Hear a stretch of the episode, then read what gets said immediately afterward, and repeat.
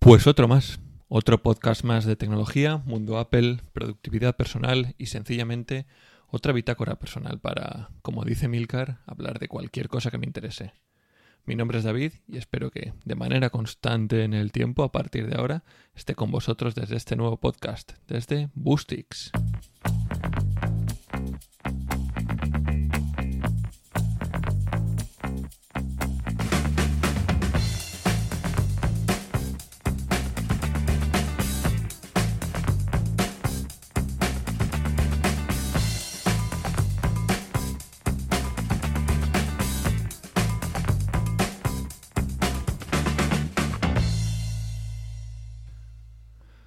La realidad es que no sé si voy a acabar arrepintiéndome de este nombre.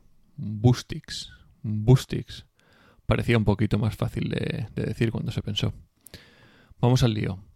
Como he dicho, aquí en este podcast vamos a hablar en episodios cortitos, diría yo, episodios de 10-15 minutos de tecnología en general. Vamos a poner mucho foco en dispositivos Apple, en sus distintos programas y en todas las aplicaciones de sus dispositivos móviles. Y a partir de ellos, pues yo básicamente os voy a contar cómo los uso, el partido que les saco y supongo que en ese mismo camino vosotros vais a poder encontrar también muchas formas nuevas de utilizarlos y de mejorar en el día a día.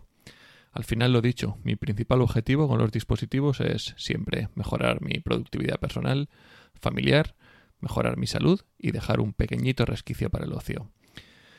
Bien seguro que como friki o enfermo diría mi mujer de probar semanalmente mil aplicaciones nuevas, voy a poder ayudaros mucho en este proceso compartiendo mis experiencias y escuchando al final las vuestras. Hablaremos aquí de aplicaciones de productividad y organización personal, hablaremos de salud, Hablaremos de ocio y de cultura popular, porque entraremos también con muchos episodios diferentes.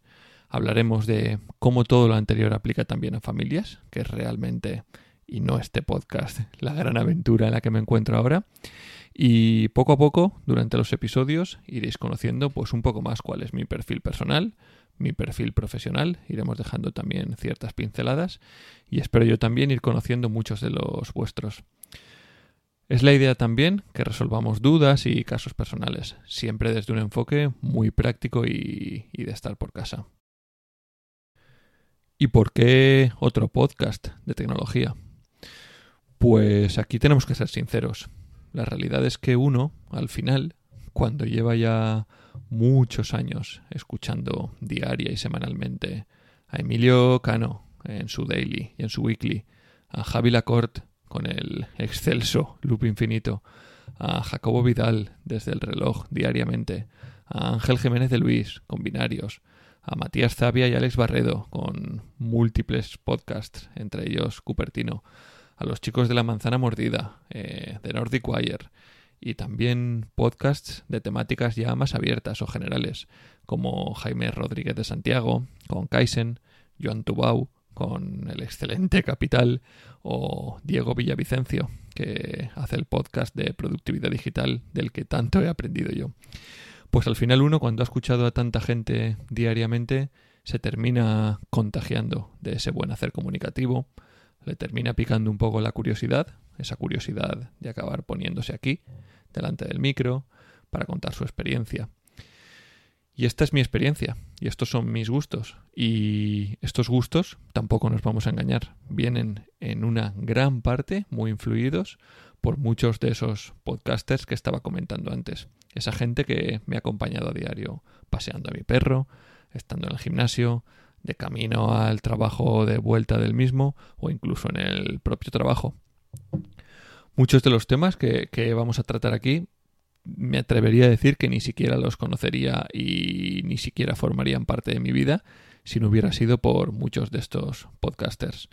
Así que el único objetivo que hay es, ojalá, terminar haciendo algo la mitad de interesante y sostenible en el tiempo, eh, especialmente de algunos como Emilio Cano, pero bueno, eh, intentar hacer algo la mitad de sostenible en el tiempo de lo que han hecho, de lo que han hecho ellos. Y quizás en el futuro, ojalá, poder estar en la lista de alguno de vosotros. Y yo creo que como tráiler, pues, pues esto ya es bastante más de lo que quería contar. Me está sirviendo para hacer aquí unas primeras pruebas en Hindenburg, para ver cómo funciona el hosting, para estar leyendo este primer guion inspirado en, en Notion. Y ya está, ya es bastante más de lo que quería decir. La próxima semana empezaremos con el primer capítulo. En ese primer capítulo vamos a hablar seguramente de Letterboxd. Letterboxd es la famosa red social de cine, una red social de cine de la que llevo mucho tiempo rehuyendo. Bueno, yo he tenido mi historia particular con el cine, de la que también os contaré aquí en el capítulo.